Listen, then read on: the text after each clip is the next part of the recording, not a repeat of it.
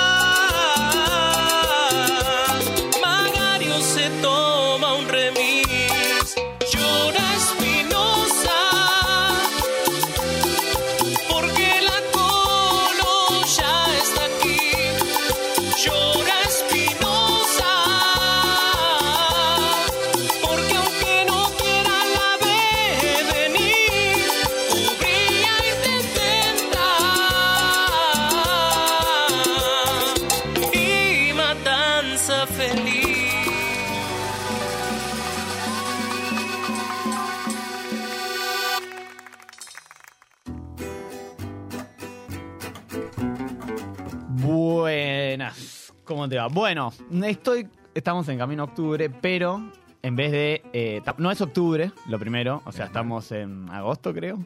7 de agosto. Ponele. Día de San Cayetano. Y además, el que debería estar enfrente mío, que es Carva, no es Carva. O, o está muy cambiado. Pero, eh, si no me equivoco, es eh, nuestro amigo Patricio de la Torre. Efectivamente, Pato da Torre para los amigos. de eh, Radio Cítrica, que es la otra radio de este megalo- megalómano proyecto, Exacto. super archiproyecto de un programa que sale como en dos radios a la vez. que Pero es- son como dos o tres, ponele. claro, porque aparte tenés que sumarle el YouTube de cada una, Sí. el stream. El, el stream, quiero decir, la página de La internet. web. Claro, después Twitch. tenés que sumarle. Ah, eh, Cítrica tiene Cítrica Twitch tiene también. Twitch, papá, claro. Bueno, eh, entonces estamos en más plataformas que oyentes. Eh, Exactamente. Eso- es el primer programa que con- tiene más plataformas que oyentes. con Carva, porque estamos hablando más o menos de 10 plataformas, porque después pueden además volver a escuchar esto en el Spotify de Monk, en el Spotify de Cítrica y en el Spotify de Ciencia del Fin del Mundo. O sea, Los vamos a invadir por todos lados. sumando esto son más o menos 12 eh, plataformas. Y FM 88.5, claro, de Cítrica también. Claro. ¿Por dónde más quieren que salgamos? Por TDA. Tenemos que empezar a salir por TDA. Bueno, nosotros salimos por TDA, ¿sabías? Los martes a las 12 de la noche. ¿En serio? Ciencia del Fin del Mundo. Que Claro, Ciencia del Fin del Mundo. De ahí los conozco yo. ¿De TDA? Exactamente. No te creo. Estaría igual, ¿eh? Eh, pero bueno, bueno, estamos acá en este programa, el último episodio antes de las PASO. Ustedes saben que eh, este domingo, si no- por si no lo recuerdan, es bueno ¿Qué pasa este recordarlo. Hay que ir a votar. Eh, vayan a votar. Pónganse media pila. eh, porque, eh, bueno, se habla mucho del ausentismo. Yo creo que las personas que nos escuchan acá, todos votan. Eh, Es más, puedo adivinar el voto de varios. Pero, eh, Uh, me interesa muchísimo eso. pero, vayan. Aparte, es lindo ir a votar. A mí me encanta. Es como. ¿Sos ritualero? Eh, bueno, yo toda la vida fiscalicé, entonces siempre fui corriendo, eh, eh, fui a votar medio a las corridas, como ir y volver. Pero si puedo, eh, lo- de hecho esta vez no voy a, va a ser la primera vez en mi vida ¿En serio? que no fiscalice una ¿No elección. fiscalizás? Bueno, la otra vez que no fiscalicé fue el balotage Lustó Larreta por cuestiones obvias, Bueno, que obviamente voté bien. Votaste No voy a- como había que votar. Voté como había que votar, porque algunos al día de hoy todavía me dicen, yo digo, es todo culpa tuya. es todo tu culpa. Eso es lo lindo que tiene las elecciones también. Después le puedes echar la culpa a la gente de las cosas. Pero bueno, eh, como saben o no, se pueden estar enterando en este instante, en este programa nosotros lo que hacemos es agarrar un eje, o sea, no, no somos un programa de chimentos de la política como todos, Por favor. gente que fue a la facultad, gente muy seria. eh, Alguna vez nos levantamos temprano y todo. eh, lo que hacemos es agarrar un eje y eh, hablarlo eh, cómo viene esta cuestión en el presente, o Sí. sea, en las elecciones, y después le damos un marco más histórico, teórico a la cuestión. Y hoy, como es eh, uno de los últimos días de campaña, de hecho, eh, me enteré algo terrible, ahora te voy a decir qué es. ¿Qué? Eh, hoy vamos a hablar de las encuestas. Y me enteré que hoy ya no se pueden Sí. difundir encuestas. Sí. Yo me Así lo- que- Me lo enteré el viernes, pero no te quise joder el fin de semana, entonces no te dije nada. Dito. Eh, igual no es un problema, no es No. un problema porque podemos usar eh, palabras clave para hablar Totalmente. de... Viste que hay muchos canales que lo hacen. Totalmente. Crónica, Por por ejemplo. Claro, por ejemplo, decimos, no sé, Los amarillos. tigre, Bien. tigre cierto porcentaje, el papa otro porcentaje, Me gusta. eh, calvicie otro, Me que no tiene nada de malo la calvicie, siempre hay que aclararlo. no, no, no, es una singularidad. Eh, bueno, eh, el que quiera andar armado y así. Bien. O sea, usás aforismos y lográs eh, violar la, la censura, Efectivamente. la terrible La censura. terrible censura. Pero bueno, igual sí es un tema muy interesante hablar de las encuestas. Eh, de hecho, en unos minutos nomás vamos a estar hablando con un encuestador de verdad Uno para básicamente que dé la cara, ¿no? Ah, Porque la sociedad, eh, como sociedad estamos preocupados, creo que hay un debate general Sí. sobre por qué las encuestas dejaron de ser efectivas. Sí. Eh, más adelante vamos a hacer un repaso histórico de esto, pero lo que se nota en general es que hay un quiebre que para mí, no, no- no sé para vos, Sí. ni si hay algunos estudios que, que le pongan un punto, pero para mí en la Argentina el quiebre fue el año 2015. ¿Y a qué se lo adjudicas eso, Dito, vos? Eh, el, el quiebre fue el año 2015 en el sentido de que ese fue el- la primera vez que las encuestas no pudieron predecir quién iba a ganar. Sí. Bueno, sí cuando ya estaba el balotaje, pero es muy fácil hacer una encuesta de un balotaje, pero es muy difícil hacer una encuesta eh, previa. Claro, que la gente. Eh, y eh, bueno, yo estuve investigando mucho sobre el tema de las encuestas, porque si bien todos sabemos lo que son, las consumimos, etcétera, Sí. no siempre sabemos cómo se hacen, ¿no?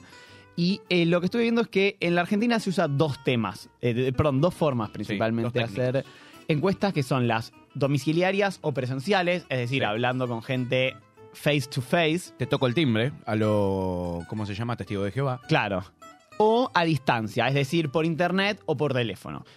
Por lo que yo tengo entendido, hasta el año, hasta la actualidad, de hecho, Sí. se siguen haciendo encuestas telefónicas Sí. que hasta el 2015 justamente fueron hegemónicas las encuestas telefónicas. Prevalecían esas, sí. Y de hecho eran bastante efectivas por varios motivos. Dos motivos, básicamente. El primero es que la gente contestaba el teléfono, todavía. Lo tenía enchufado todavía. Podríamos decir que la gente tenía teléfono, hoy tiene celular, pero el tema del celular es que vos ves quién te está llamando. Entonces, No atendés. no atendés cuando es un spam. De hecho, creo que si te llama un amigo y no atendés, Yo decís no atiendo tipo, ni a mi vieja, te soy sincero. no atendés a nadie. Sí.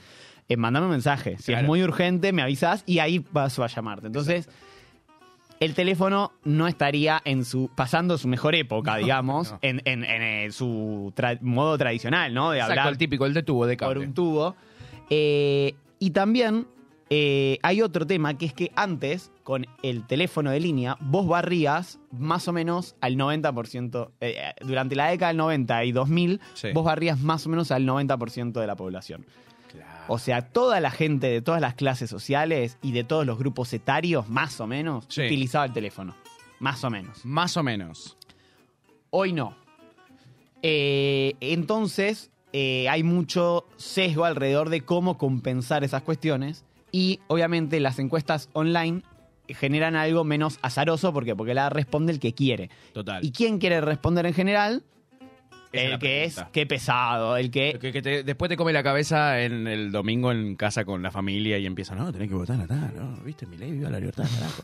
Entonces, eh, lo que está pasando es que las encuestas están tendiendo, ahora vamos a preguntárselo a nuestro experto. increíble entrevistado, eh, están tendiendo a inflar en general a lo- el voto más intenso, Exacto. digamos, que es el que quiere responder voluntariamente la encuesta y no tanto a eh, las personas que están más eh, dudosas. Que son las que son claves después en una elección, el indeciso, por ejemplo. Y en un marco de cierta apatía política como el que estamos teniendo ahora, por ejemplo, es muy probable que mucha gente no tenga ganas de contestar una encuesta, porque de hecho mucha gente ni siquiera tiene muchas ganas de ir a votar. Si bien muchísimos lo hacen por una cuestión de que, por suerte en la Argentina está bastante como naturalizado que hay que ir a votar. Claro, total. Como el que- sentido democrático está muy presente. La mayoría de la gente, si bien siempre hay un ausentismo, sí, o sea, hay un porcentaje base de ausentismo que hay gente que no está, que murió, Sí. o que, no sé, ese día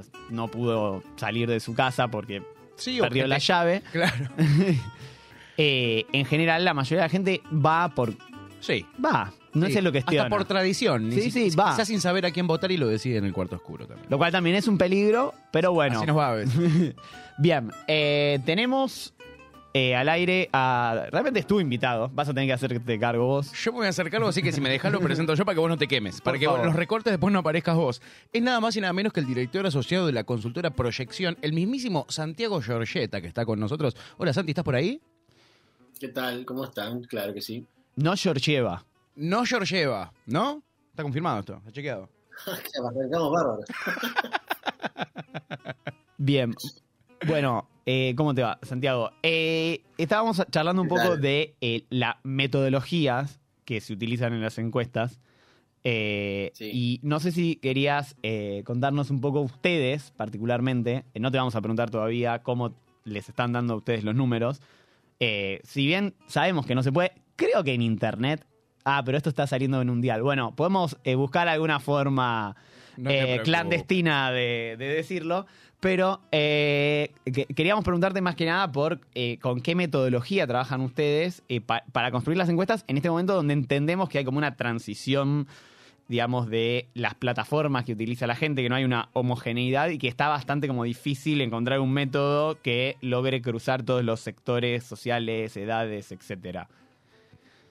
Sí, a ver, creo que vos recién decías que en, en los 90 o el 2000 el 90% de, de la población tenía acceso a- al teléfono fijo y a través de la metodología IBR, eh, más que nada, después se incorporó el CATI, uno podía tener un, un barrido un poco más, eh, vamos a decir, profundo de, la sociedad para hacer una encuesta.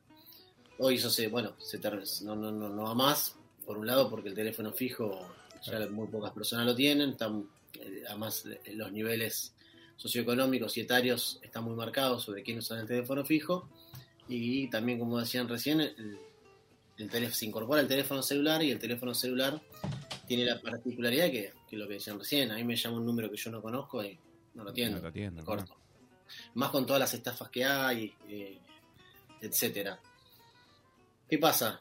Eh, así que nosotros trabajamos con la metodología online. La metodología online es eh, pauta publicitaria en redes sociales y también algunos eh, eh, usos de mails, eso depende también la consultora, que se llaman paneles, que ahí lo que tenés es un 80% de cobertura respecto a la población que tiene acceso a Internet, ya sea a través del celular, a través de una tablet o a través de la computadora. El sesgo sobre quién responde y quién no responde, tanto en los IBR, donde la, la cobertura del 90%, como en la metodología online, son similares. Me parece que lo que marca el- hoy la cuestión de por qué hay menos gente que responde a las encuestas es por lo que decían ustedes. Digo, la gente no quiere ir a votar, está yendo Claro. poco a votar, menos te va a responder una encuesta. Y lo que nos encontramos es eso, que quienes nos responden las encuestas son los que tienen más ganas de participar en la elección. Hacemos Claro. una, venimos haciendo una pregunta sistemática Sí. de eh, si vas a ir a votar, o sea, simple. Vas a tal fecha son las elecciones, plim, plim, plim, vas a ir a votar. Sí. 90 por promedio, el 90% de los que responden encuestas dicen que sí. Lo cual Después no se ve reflejado en la elección. claro, lleva a, a las elecciones provinciales o a las elecciones que van a tener el 13 de agosto, se va a dar cuenta de que la participación va a estar entre un 60 65% y un 70% si, si tenés suerte, si, si hay suerte. digamos. Sí, que fue la de 2021, ¿no? 65 creo. O Claro, 67. 65 y después 70. Sí. Eh, me parece que el principal sesgo es ese, es, es la situación socioeconómica eh, adversa que está atravesando la mayoría de los argentinos y argentinas, es la situación sobre el descreimiento en la política por el fracaso estrepitoso del gobierno de Mauricio Macri del 2015 al 2019 y en, en parte por el fracaso del gobierno de Alberto Fernández más allá de los condicionamientos, ¿no? que uno le puede No, claro. eh, tirar de salvavidas a y decirle, bueno, tuvo la pandemia, tuvo la pandemia, bueno, se tuvo que, negociar el, acuerdo con el Fondo Monetario Internacional de 49 millones de dólares con todo, el- con todo lo que eso conlleva en materia económica. Y bueno, también, pero hay un, un- un gran, eh, digamos, un gran desapego hacia, hacia las grandes coaliciones políticas por parte de un sector amplio de, de la- ciudadanía. Y ustedes cuando saben que tienen esos sesgos, por ejemplo, el que te contesta solo el que va a ir a votar, que ya Sí. está convencido y que en general eh, los candidatos tienen perfiles que generan, digamos, a- que algunos tengan como un público más activo. ¿Cómo trabajan para modelar ese sesgo? Digamos, que por ejemplo, no sé, Patricia Bullrich, que tiene un votante mucho más activo, digamos, más militante que el de la reta, por decir un caso obvio. Claro. Eh, ¿cómo, cómo, cómo trabajan para eh, Matizar. que ese sesgo no se note en el número y que el número entonces después no coincida en nada con la realidad? O ustedes dicen, mira, a mí me dio esto sabiendo de estos sesgos. Esa- Sí, es un mix de las dos cosas. Eh. Primero, si- mm, nosotros lo que hacemos es eh, la muestra que, que nos da, eh, la ponderamos según cuestiones estadísticas y metodológicas. Digo, ahí no hay, no hay, no nada por fuera de eso. Si nosotros hiciéramos, bueno, sabemos que Patricia Burre tiene un núcleo duro más, entonces, como si fuera una receta de cocina, le sacamos un poquito más de sal y le ponemos un poquito más de azúcar para que no sea tan ácido, bueno, ahí ya está. Ahí cuando pifian, porque ahí cuando meten la, ma- metes la mano, eh, donde no te la tenés que meter. ¿Y se usa eso? ¿Se acostumbra a meter esa manito? Sí, vos sabés que sí. Eh, estás haciendo una pregunta retórica. Para chequear, es para confirmar. no, no, más que esa manito, digo, está, está, y eso también eh, tiene una cuestión que se le dice la mano del consultor, o tiene un nombre que, que, que usan, son la mano visible del conductor. eh, la mano Consultor, perdón. visible, claro, la mano visible del consultor te dice, bueno, te ajusto un poquito acá porque sé que plin, plin, plin. Claro. y te guiña el ojo mientras te lo hace. Eh, pero bueno, los egos están. Nosotros preferimos ajustar las muestras según lo- los datos estadísticos, bueno, que además son del INDEC, que están medio desactualizados, que por ahí no están del todo bien, eh, antes que meter la mano nosotros y cometer algún desfalco, porque los grandes desaciertos me parece que vienen por ahí. Porque si bien tenés un sector que te responde, que está muy politizado y que te- y- tiene una ideología política ya muy contundente, que es a donde nosotros tratamos de llegar a- a la amplitud. Que no, una cosa que quiero dejar en claro es, no nos pasa que si Patricia Burri tiene un ejército de troll, nadie nos trolea la encuesta. Ah, no se llega, no se llega a operar una encuesta online. Las únicas encuestas que se pueden operar son las que son bola de nieve, que es la que se, se reenvía un link y se va y se va completando, que eso no lo usa casi nadie. No, Lo eso usa, es lo una usa alguien- encuesta de no, Twitter, digamos. Claro. Claro, claro, la de Twitter. Pero lo usa alguien que tiene pocos recursos, lo suelen usar. Ok. El resto de las cuestiones eh, online tienen una, una cantidad de controles eh, muy muy fuertes. El principal es que no eh, el link solamente te lo deja abrir una vez sola. Si a vos te llega un link, no se lo puede abrir otra persona, no hay forma de que, de que funcione de otra manera. Eh, y aparte, bueno, controles eh, humanos que tenemos nosotros, aparte de los, los controles que tienen las, las mismas plataformas. Pero sí, ¿qué pasa? ¿Cuál es el principal sesgo de la encuesta? Que nosotros llegamos a quienes, a quienes tienen hoy ganas de responder la encuesta Claro. no solo la metodología online, toda la metodología. Y hasta la presencial también. El otro día decían, no, bueno, porque la presencial es más fidedigna porque la presencial, de, cada 10 personas que te cruzaste, responde una, con suerte. Y cada timbre que tocas no te responden eh, la, gran mayoría de personas. Las presenciales, no, sé si son mejores o peores, digo, por ahí tienen un- una cuestión eh, bueno, que la presencialidad le- le- le da y, y también la aleatoriedad estadística, porque ahí sí la marca uno, la online es fluye. Eh, creo que con eso le dicen river fishing o fishing Sí. river porque vos tirás la Claro. caña y De hecho, entiendo que eh, acá alguna vez hablamos que Eduardo Dualde decía que había cierta hora en la estación Constitución que era el, digamos, como el modelo patrón perfecto del de, eh, el resultado nacional. Sí, muestreo perfecto, era el muestreo perfecto. Bueno, esos coincidentales están buenos. Es más, nuestra consultora nació haciendo muestreo coincidental en, en La Matanza, que éramos nosotros lo que hacíamos. Claro, sabían ustedes. Los coincidentales, que el coincidental es te parás en una esquina, te parás en una plaza, te parás en una estación de, de subte, y ahí vos lo que agarrás son muchas personas que son de diferentes lugares. Y, y nada, y la muestra, en el 2017 no había esta apatía, y había muchas respuestas a, a la encuesta. Era menos lo que te decían que no que lo que te decían que sí. O por ahí pasaba uno y te decía, es una encuesta, yo quiero contestar. Y vos tenías que decir, no, ya no puede porque usted me está sesgando la muestra porque Claro. me la quiere contestar. si, no lo de- si no lo hubieses dicho, podrías haber contestado. Claro. O venían con una, si venían con una Fanta tampoco le tomaban la encuesta. Claro. Porque las hacíamos en el mismo lugar de las Fantas, eh, de las Fantas de A24. Claro. Eh, pero bueno, estamos en, un, eh, en, en una situación donde me parece que a la encuesta igual se le pide de- demasiado. digo, eh, se le pide el resultado exacto de la, de, de la elección y es- no es así. ¿Para qué deberían servirnos las encuestas, Santi? Para marcar tendencias. Digo, Pues nosotros tenemos nuestra encuesta y acá vamos a hacer equilibrio, con, si quieren, con la veda de, de- de encuesta, Sí. ¿no? Para- no De última no sabíamos. Claro, de última, oh, no, el lunes. oh. No, yo no tengo problema, ¿eh? Que, que nos vengan a buscar, que venga a la Cámara Sí, sí, no Nacional te Electoral, preocupes. que nos llamó por teléfono el otro día. ¿Lo llamó usted por teléfono? Y dice, che, no cargaron esta encuesta. Está, o sea, está mejor eso, está mucho mejor que antes que no, no estaba. Pero, eh, ¿qué tiene que marcar una encuesta? Son las tendencias. O sea, la tendencia que vemos nosotros y que es donde eh, no deberíamos cerrar es que Sergio Massa va a ser eh, la Sergio Massa Rossi la fórmula más votada. Bien. Esa tendencia tendría que mostrar. Sí, e- eso entiendo que hay un acuerdo general, Sí, digamos, de todas. Sí. No sé Sí, si de todas, pero también, del es un arma de doble filo. 90%, ¿no? sí. La- las consultoras no se quieren regalar. Yo, se lo jodo también, digo, a, a- a mi- al- a otros consultores, digo, ojo que cuando estamos todos viendo lo mismo, Ya sabemos cómo terminó cosa. esto varias veces, claro. claro. pero bueno, Sergio Massa, el más votado. Esa es una tendencia. Bien. La tendencia en Junto por el Cambio, nosotros vemos que gana Patricia Bullrich. Esa es la otra tendencia. ¿Por Mira. mucho? Ahora una diferencia de eh, un baby fútbol. Ok. Eh, eso no sé si es mucho o poco. Oh, Pero No, teníamos, teníamos una diferencia de un equipo de, de cancha grande, pero se fue Ah. achicando. Ah, está bien, está bien. Pero, y ahí no influye este tema que decíamos que el votante de Patricia Bullrich en general es un poco más pesado, más como que tiene ganas de contestar todas las encuestas y el de la reta, incluso al revés, tal vez te dice, no, a mí no me importa la política, Sí. yo no sé a quién votar y después van y votan a la reta. Tal vez decidiendo Sí. el último momento y, y tal vez ese es el fuerte de él, ¿no? Que tiene, Pero, capta ese votante, no lo sé. Sería como una cuestión del silencio de los moderados. Eso a mí me llama la Claro, atención. que parece como Pues un poema, como una obra de que- Víctor Hugo. la- las minorías intensas eran las silenciosas, las Eh, que si no se animaban a decir que votaban a Patricia Bullrich. Que eso lo vemos que puede que pasan las presenciales.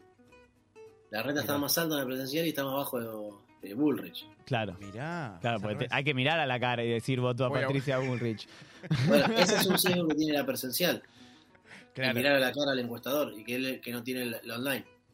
En la online es más una cuestión similar al skate de Capusotto, que estaba con la computadora. Sí, Sí, Claro. escribía. cacas. Sí. Tie- tiene una tiene tiene una tiene, tiene un- una cuestión de que le da esa libertad al, a quien está del otro lado de la computadora de estar solo en la computadora y diciendo lo que piensa. A nosotros nos, nos, nos marca eso. La vez que hicimos presen- hemos hecho presenciales y online en, en un mismo campo en un mismo Sí. territorio digo para, para ver si había diferencias. Y la diferencia más grande que veíamos era eso o sea que por ahí se achicaban los extremos en la presencial. El muy bueno el muy mala eh, los votos de los duros se achicaban un poquito. Pero bueno volviendo a la que no tendría que marcar la encuesta, es eso, la tendencia. Gana, gana hoy Bullrich la interna a la reta por un margen no, no muy amplio. Pero nosotros igual somos los que más amplio tenemos el margen. Ok. dato. Después, otra tendencia, que Milei va a estar en el orden de los 20 puntos. 18, 20, 22. Bastante. Bastante, bastante. Bastante Sí, más de lo que yo aposté en el pro de, de Ciencia del Fin del Mundo de... de- 12% apostaste. ¿Cuánto no, jugaste? yo aposté que sacaba 14. Ah, bien. Tenés esperanza en la humanidad. Bueno, es que hubo, hubo un, un sub y baja de Milei, eh, estilo eh, un electrocardiograma. Que a él le gusta Para nosotros mucho. no fue, tan, no fue tan amplio, porque nosotros nunca lo tuvimos tan alto a Milei. Lo máximo que lo vimos fue 23, Sí. 24 puntos. Me acuerdo. Eh, eso es una, y, lo- y ahora lo tenemos en 19. o sea, y además eso fue lineal al crecimiento de Patricia y esa es la ventaja que vemos que le sacó. Ah, claro, como un voto útil. Claro. Claro. Y después la interna de, del, del Unión por la Patria, donde eh, Grabois estaría sacando menos de un cuarto del- del- del- de lo que va a sacar la fuerza, un 20%, Ah, bueno, entre un, o entre un 15 y un 25%. no me parece poco. Para nada. No, no, está, está bastante eh, sólido, digamos, en el, en, en el AMBA. En el El AMBA AMBA, está, zona del AMBA. está bastante bien.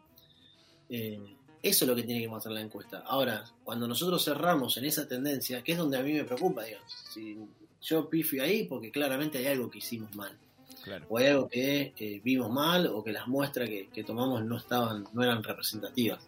Digo, si eso no se da, o sea, eso que acabo de decir, según nuestra predicción, bueno, ahí nos sentaremos con el equipo eh, a, a reflexionar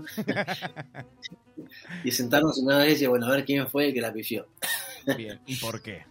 Y tabla, ¿no? Eh, eso me parece que lo, lo- lo más importante que tiene una encuesta. Después, si, si se acierta en, en el margen de error en 1, 1,5%, Sí. 2, 3%, está bien. Digo, no, no, no tiene por qué ser así. Para mí el que dice, el- el- porque hay muchos que lo piensan, pero aquel sociólogo, consultor o, o director de una, una, una consultora que cree que, que según la estadística que él saque y los números que tiene, eh, entiende que eso es lo que piensa la, la sociedad o puede, puede predecir o puede entender a la sociedad, está equivocadísimo. Ok. Está equivocadísimo. Eh, lo dice un propio, un propio consultor, lo dice al aire. No, las encuestas para- son una herramienta más que hay que poner sobre la mesa en relación a otros eh, a, a otro tipo de diferentes, eh, bueno, valga la redundancia, herramientas que, que en este caso un político puede llegar a tener o puede tener para armar pensando en la, en la campaña electoral. Digo, si uno se pensara eh, estricta, linealmente los números económicos con la elección que se viene, vos decís, bueno, listo, Sergio Massa no tiene ninguna No, chance. claro. Claro, claro. No es y así. una última pregunta antes de irnos. Justo, pero de chusma nomás esto, ¿eh? Eh, dijiste que ustedes laburaban en La Matanza y hace un rato escuchamos el spot de la colocubría. ¿Tenés alguna, eh, algún indicio de cómo puede ¿Llora salir la interna? o no? ¿Llora Lo que no vimos llora? nosotros eh, fue un- una, una interna que, se- que se fue acercando, o sea, estuvo bastante, está bastante peleada. Eh, hubo una última medición que nosotros hicimos para, para la Universidad de La Matanza, donde habíamos visto cuatro puntos de diferencia entre Espinosa y Cubría. Bueno, eh, me parece, Perdón, ¿eh? Un tema espinoso y me, me, me atraganté. Mirá, mirá me vos. parece un, Lo que vimos en el último más tramo parejo de lo que un- cualquiera esperaba. Un Total. pequeño despegue, un de- pequeño despegue de, de Fernando, pero Sí. va a ser una elección que es de ya más competitiva de la que se pensaba y que, y que en cierta parte le va a venir bien al peronismo para sumar la, la mayor cantidad posible de votos en, en el territorio de la matanza, que según nuestros números hoy no llegaría al 50%, Apa. lo cual es preocupante para, Sí, para la patria, pero bueno, si en la paso están esos números, eso significa que la general va a mejorar. Y el otro 50 seguro se lo lleva el Dipi, ¿no? No, no, el DIPI está, estaba, este, no está, no está alto, no, no hay una buena consideración del DIPI, sí hay un nivel de conocimiento alto. El beneficio que tiene ahí el oficialismo, eh, Fernando Espinosa, Sí. Unión por la Patria, es que del otro lado los candidatos no son demasiado competitivos. Lo tenés a Lalo Creus por Patricia Burri, que es el que seguramente vaya a ganar la interna Sí. pero que no, no, no tiene, un- un- no tiene una potencia de- que pareciera ser que después le pueda llegar a, a disputar a Espinosa la, la intendencia, pero el que se va a imponer. Y después tenés a Toti Flores y a Josefina, se el apellido, que van con, con la boleta de la reta, o sea, van a dividirse entre ellos a malos votos. Claro.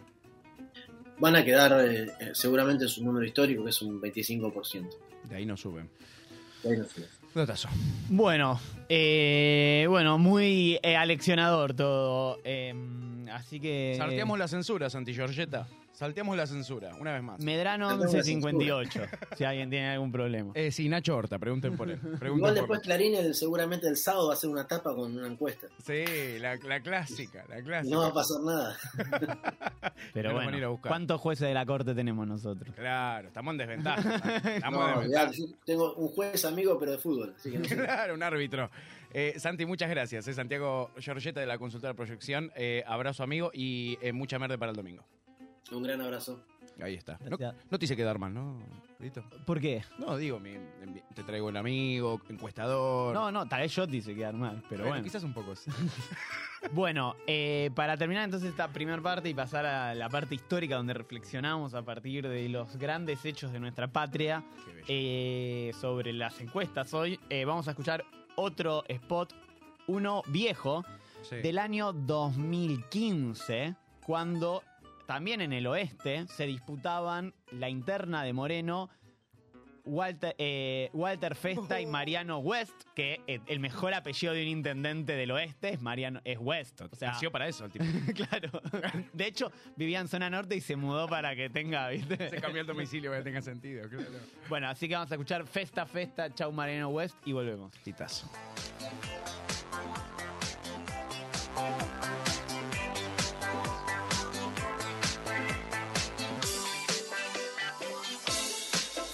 Festa, festa. Chao Mariano West, chao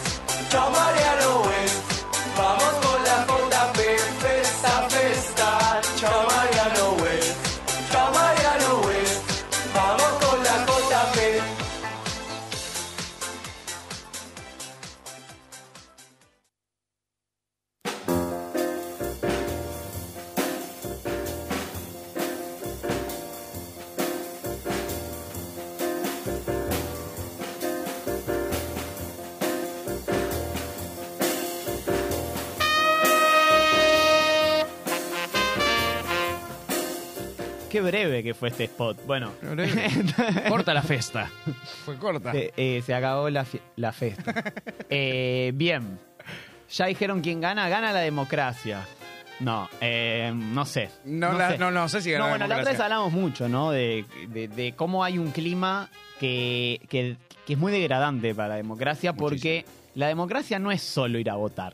No. Es mucho más que eso. Totalmente. Y hoy, tres de los cuatro candidatos que más van a sacar lastiman mucho a la democracia en su, en su, en su forma de hacer política. Así que, que, que la verdad que...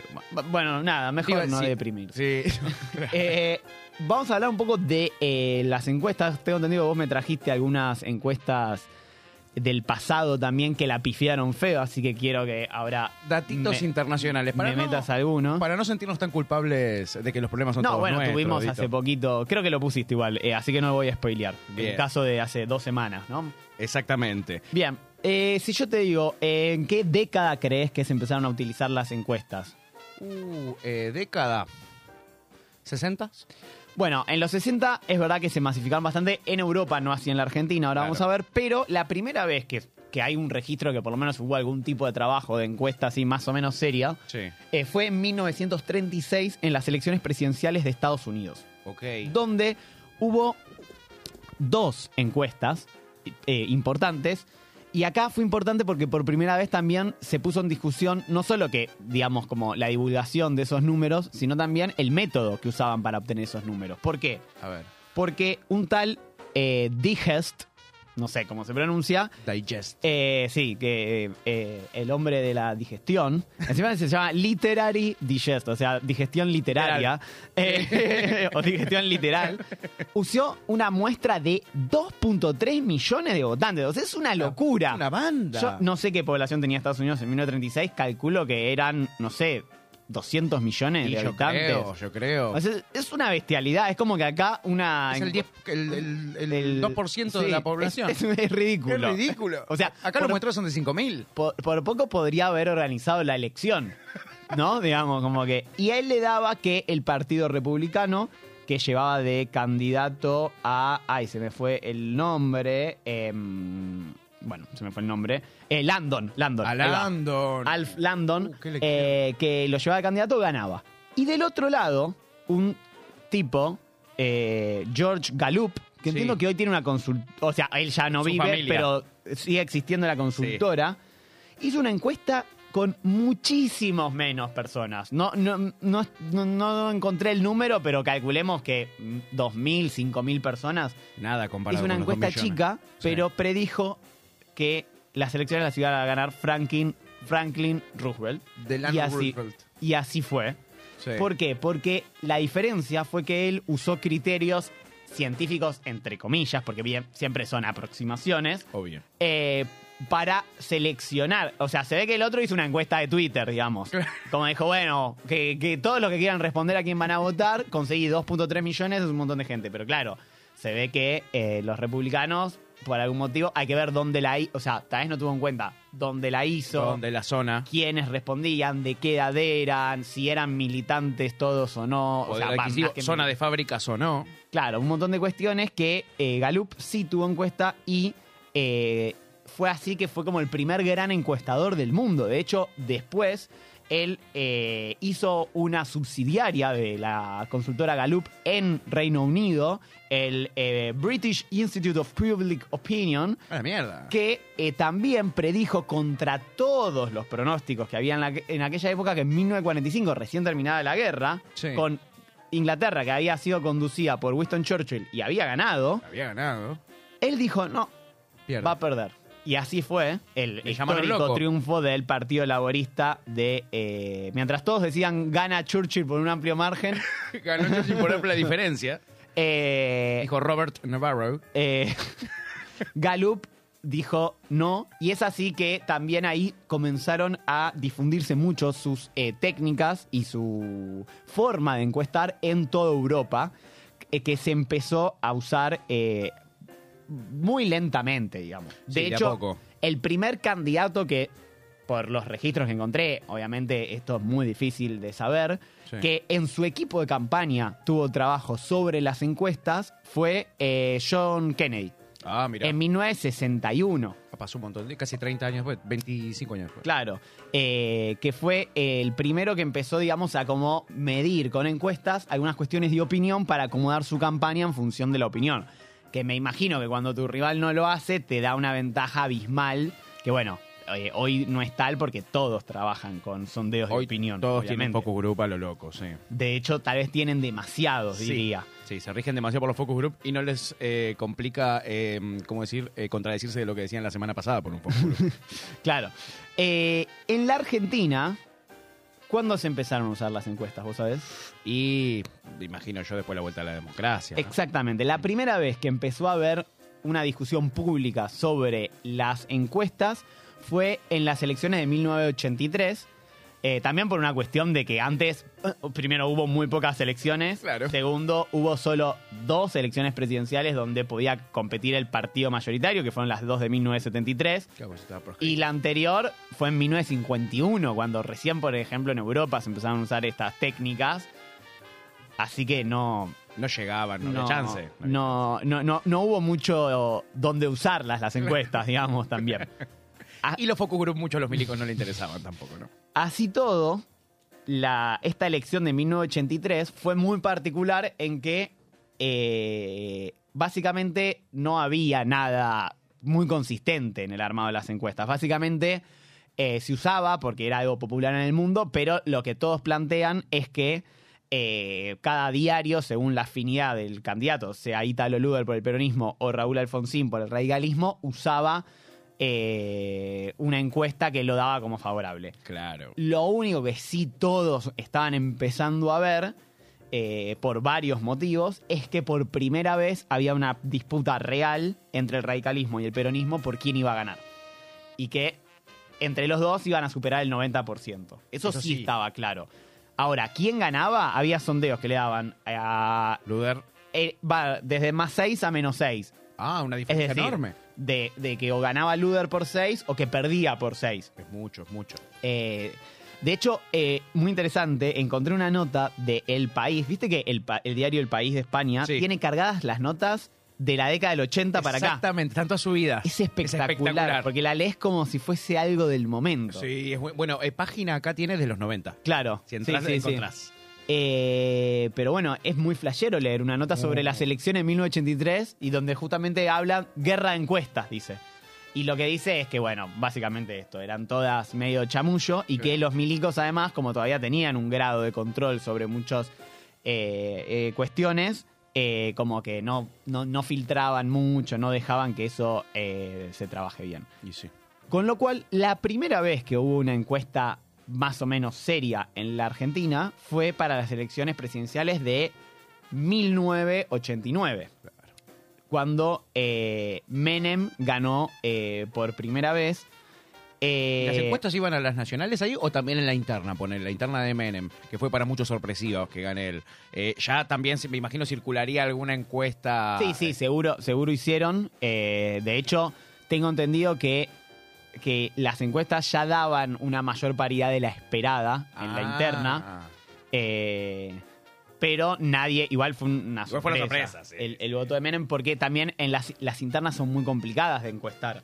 Claro. Porque que, que tengo que ir a buscar al afiliado del Partido Justicialista, donde además ahí eh, la cuestión más, digamos, orgánica de aparato pesa mucho más. Muchísimo. Eh, que de hecho dicen que la gran diferencia a favor de Menem fue el aparato bonaerense de Eduardo Dualde, Exacto, ahí estuvo la diferencia. que eh, ya lo nombramos dos veces y lo vamos a nombrar mucha suerte. algunas Estoy veces más. madre, no.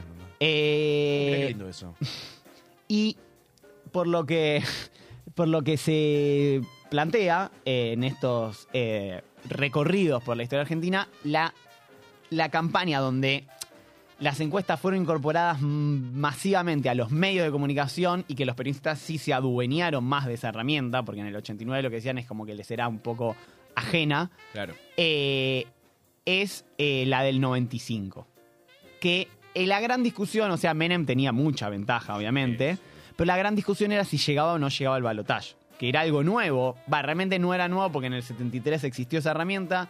Balvin, de hecho, tenía derecho a, a participar del balotaje, pero decidió no participar porque a Cámpora le faltaba 0.25. Sí, era ridículo, sí. Eh, y en el 95, ¿cuál era el tema? Que si llegaban al balotaje, ahí Menem tenía chances de perder. Ajá. Si Men- eh, la realidad es que los números le dieron una ventaja muy grande. Muy no llegó al 50, pero superó el 45. Y si hubiese sacado 45, también hubiese ganado, porque tenía más de 10 de diferencia con Bordón. Sí, que le seguía. Eh, pero bueno, como la gran discusión estaba alrededor de si se llegaba o no al balotaje.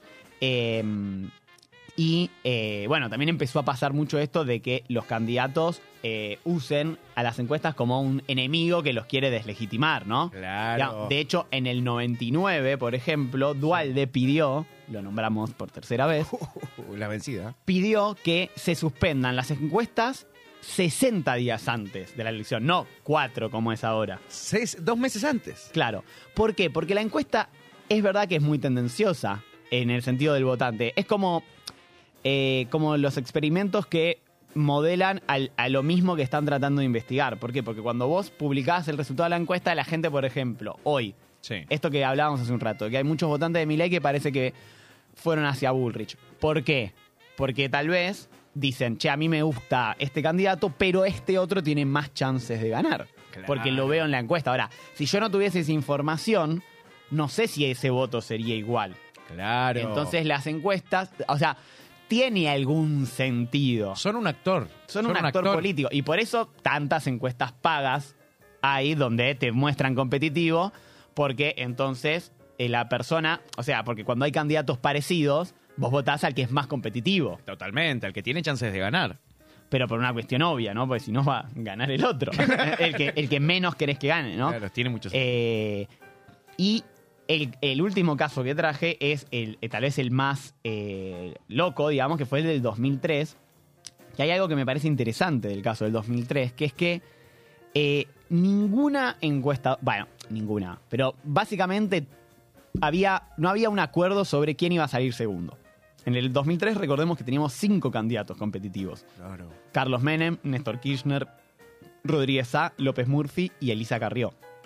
Cinco candidatos y un nivel de apatía política de la concha de la lora. Ahora sí, man. O sea, nadie quería hacer nada. Entonces, eh, eh, ahí pasaba algo parecido, ¿no? Digamos, a lo que pasa hoy. O sea, sin llegar al extremo de lo que fue aquella época. No, sí, obvio. Pero la apatía hace que sea más difícil de medir, obviamente, ¿no? Totalmente. Eh, porque aparte mucha gente, mucha gente la- después la verdad que la asistencia fue bastante alta Para lo que se esperaba, sí. y el voto en blanco fue muy bajo. Que en 2001 había ganado en algunos distritos. En algunos distritos había ganado. La En primera Capital, fuerza fue el voto en blanco. ¿Eh? Eh, en algunas provincias había ganado, en 2003 se esperaba un tipo 10, 15% de voto en blanco y creo que fue 2, 3, sumando los nulos, habrán sido 4, 5, ¿no? Fue muy poco Muy para poco. lo que se esperaba, eh, pero nadie terminaba de coincidir en sí, en quién iba a ser el segundo, que era la gran pregunta, porque todos sabían que eh, el segundo tenía muchas chances de ganar si Menem no llegaba al 45%, que de hecho Claro. estuvo lejísimo, porque Hubo- ¿qué sacó? re lejos. 25. 25, sacó 23, 25. sí. 25 y, y Kirchner 22. Y Kirchner 20, ese era, Kirchner 22. Eh, tres de distancia. Y lo que sí, las encuestas fueron muy importantes. Cuando, cuando hay un balotaje es mucho más fácil hacer una Obvio. encuesta, Obvio. eh, porque aparte es como que todos tienen, digo, no, no hay, no hay muchas variables, ¿no? Pa- de- No. Entonces, eh, Menem sí se adueñó de esas encuestas para tomar la decisión de bajarse. Porque las encuestas le daban 70-30 en contra. Muy fuerte perder con 70-30. Eh, como... mm, Te conviene bajar. un, un Fernet. Eh, pero eh, si no hubiesen estado esas si no se hubiese utilizado las encuestas, Quizá Menem seguía. yo, Y se sí, o sea, el clima general indica que no, pero le daban una derrota muy fuerte, como que ni siquiera lo iban a dejar parado como el líder de la oposición, ponele. Como, Claro. como ha pasado otras veces, ¿no? Con otros candidatos que, bueno, saben que van a perder, pero quedan bien posicionados Sí. Para lo que después sigue. de, de su elección. Sí, totalmente. Eh, y, y- y esa fue una elección, digamos, donde fue muy difícil. Y como decíamos antes, yo creo que el punto de inflexión fue el año 2015, cuando nadie, pero realmente muy poca gente, incluso el mismo entorno de Mauricio Macri, decía que iban a ganar. De hecho, en 2015, eh, Cambiemos, como se llamaba en aquel entonces, tomó una decisión drástica que fue no aceptar en las listas, realmente, eh, sí, no aceptar en sus listas exfuncionarios del kirchnerismo. Sí. Por eso no se aliaron con Sergio Massa. ¿Por qué? Porque dijeron, nosotros vamos a perder, pero nos vamos a transformar en la principal fuerza de oposición con esto, con esta idea del purismo, puro, exacto. el purismo antikirchnerista. Y también les salió esa jugada que terminaron ganando la elección Impresionante. y algo que nadie esperaba. Pero Nadie. realmente, o sea, obviamente después de la primera vuelta sí, todos lo esperaban. Bueno, sí, obvio. pero ese día fue... Me acuerdo el, el- el agua helada que sentías que le caía a la gente encima. Yo estaba en el búnker. De repente, me acuerdo que me llamó un amigo y me dice, che, ¿viste los resultados? Eran como las 11 de la noche. Y le digo, eh, le digo, eh, no, decime ya. Me dice, va ganando Macri, creo que en ese momento iba tipo 35 a 32. Después quedó como casi igualado, pero igual ya estaba perdido. Y le digo, no, boludo, pero debes estar viendo los resultados de Cava o de Córdoba. Le Falta que entre la matanza, ¿no? La, la Eh, esperanza. le digo, me dice, no, no es nacional. Y digo, bueno, pero debe ir 1%. Me dice, no, va 66%. Y le, y le digo, sos un boludo. Y le corto el teléfono. Como, me estás mintiendo. Y de repente levanto la vista y empiezo a ver uno, dos, tres, todos llorando. Y, y ahí entendí lo que estaba pasando. Fuerte también es, eh, hablando de esa, de esa época, el resultado de enterarnos que había ganado Vidal en la provincia de Buenos Claro, Aires. eso fue un rato antes. ya. Eso fue un ratito antes, pero ya era fuerte eso. Eso ya era muy fuerte, porque aparte te marcaba la tendencia del distrito más con más votos, era de ellos. Claro. Entonces lo que venía no podía ser nada bueno. Vos trajiste unos casos, ¿no? Uh, Epic sí. fails. Epic fails. Sí, eh, así estarían subidos en, en YouTube. Si fuéramos Revolución Popular, eh, le podríamos poner nada. Eh, eh, en- las encuestas quedaron pedaleando en el aire. Eh, la realidad le llenó la cara de dedos a las encuestas. Eh, traje algunos casos medianamente recientes, para no irme tan lejos en el tiempo y escupir del asado de la historia, dito querido. Traje algunos ejemplos más o menos recientes, algunos de este año, pero otros muy resonantes de hace algunos cinco años, ponele. ¿Te acordás lo que fue la decisión del Brexit que se tomó en Gran Bretaña? La No- segunda elección. No me acuerdo las encuestas que decían. Bueno, las encuestas eh, decían lo siguiente. El promedio de la encuesta ponía que el Leave, Leave de Unión Europea, Leave de... eh, básicamente el Brexit, abandonar. abandonar eh, la Unión Europea, tenía 10, estaba 10 puntos atrás de la opción de quedarse en la Unión Europea. Son 10 puntos. Es un montón. Claramente un montón de gente, yo creo, debe haber ido eh, las dos, ¿no? Uno, o muy convencido de, che, nos vamos a quedar en la Unión Europea, voto que sí, ¿no? O, eh, che, esto está... Van a votar que va vamos a ganar, nos vamos a quedar en la Unión Europea, vamos todos a votar en contra, porque algo genera, como dijiste vos recién, son un actor en la elección, en la previa de la elección. Finalmente, la votación resultó 51.9 para irse, 48.1 para mantenerse. Así medio como el balotaje de 2015. Sí, muy justito, es un 1.9% de diferencia. No es nada, no es nada. Eh, ahí ya tenés un resultado fuerte en una cuestión, esto es un referéndum, ¿no? No es, no es una, una votación por una elección, Pero pero, bueno, es una es una votación igual. Es una votación igual. Es un error, es un margen de 11.9% de Eh, eh, diferencia. do- habiendo dos opciones, además. Es como un balotage, que Claro. decíamos recién, es mucho más fácil medir en un balotage. Bueno, en este caso. Por lo menos no. saber quién va a ganar, digamos. Mínimo. Eh, acá vos igual podés pensar, ¿no? Depende quién eh, tiraba las encuestas, qué interés tenía o qué interés no tenía, ¿no? En mantenerse. Tal vez la se olvidaron de ir a votar, como en Los Simpsons. Claro. Podría haber pasado. Eh, vamos a otra de las. eh, eh, esto es lo mainstream. Después vamos a ir al under. Después vamos a ir al under. Lo mainstream tenemos Bex- eh, Brexit y la ya histórica elección Trump-Hillary Clinton. Donald Sí. Trump-Hillary Clinton. Bueno, que igual, ojo, porque Hillary ganó. En Hillary ganó. porcentaje. En porcentaje y en cantidad de votos ganó. ganó. Eh, es ese sistema eh, Raro. Gente, 2021, no pueden sumar do- los votos, boludo. saqué más votos que vos. Claramente gané yo. ¿Cómo es esto, no? ¿Cómo O funciona? sea, te la entiendo en 1830 Claro. ese sistema, porque bueno, no sé, no tenés un centro de cómputos nacional, porque no hay. Todavía No estamos con estatal. telégrafo, pero a esta, van los congresales de cada estado. O por lo menos poneme los congresales por la minoría, Mm, eh, como era acá. Como era acá, Hasta exactamente. antes del año 66, inclusive los congresales eran dos tercios para la mayoría y un tercio para, Para la minoría. Mínimo. Mínimo. Mínimo. Porque si no. No, no fue para nada así. La última encuesta que había eh, publicado la, que vendría a ser una de las encuestas más, más supuestamente Poliarquía, fieles. digamos. La poliarquía de ellos vendría a ser la de- que hace CNN con eh, ORC. Eso es una combinación de las dos estructuras, la estructura del canal y la de ORC. CNN. Hillary Clinton. Claro. ¿No? Ahí entendemos por dónde viene la- la- la- el error. Bueno, ponían que Hillary Clinton iba a ganar mínimo por 5 puntos. Igual era el promedio de las encuestas en general. Había una sola encuesta que le daba, eh, le daba ventaja a Trump, pero de todas maneras esa encuesta que le daba ventaja a Trump también estaba equivocada porque Trump, como decimos recién, sacó menos votos que Hillary. Daban 5 puntos por delante de Donald Trump. Finalmente, el candidato republicano obtuvo el 47.5 frente al 47.7 de, Hil- de Hillary. 0.2%. Dos decimales fue la eh, diferencia. Nada. Pero en congresales le ganó por bastante. En Congresales sí le ganó como por 8 o 9, me parece, finalmente, ¿no? Que no- nadie esperaba ni cerca de eso. Eh, y bueno, esas son las mainstream, eh, ¿no? Brexit, Estados Unidos. Vamos a algunas más cercanas y quizás con no tanta prensa. Esta es lo que, nada, mm, solemos oler panes rellenos por la calle. Eh, la hemos seguido, que es la de Colombia, ¿no? Eh, en Colombia, la de Petro. Los sondeos, eh, no, no, antes de ir a la de Petro, la de Petro, dejémosla porque bueno, la de Petro también nadie le daba mm, ganador y terminó ganando, ¿no? Pero vamos a la que a la, a la que a mí más me llamó la atención, que es muy parecida a la del Brexit, que es la del plebiscito para seguir con el, eh, ¿cómo se llama? Con los acuerdos de La Habana, los acuerdos de la paz. Mm. Este, ¿Qué hacemos? Eh, eh, ¿Seguimos con los acuerdos de paz o no? Esa era la pregunta, En básicamente. Colombia. En Colombia. Eh, los sondeos que decían que el sí, el de mantener los acuerdos de paz de La Habana en, el plebiscito, eh, los sondeos le daban una diferencia de 7 puntos al sí. Entre 7 y 10. Bueno, la gente terminó rechazando el acuerdo de paz con las FARC por un 50.21% contra el 49.78%. En la AFA eso es empate. Sí. Esto el chiquitapia te lo convierte en una victoria. ¿Qué querés que te diga? Bueno, ese es el caso de Colombia. Luis Segura en ese momento. Claro, en ese momento Luis Segura. ¿eh? Este, el chiqui lo hubiera hecho mejor. El chiqui lo hubiera hecho mejor.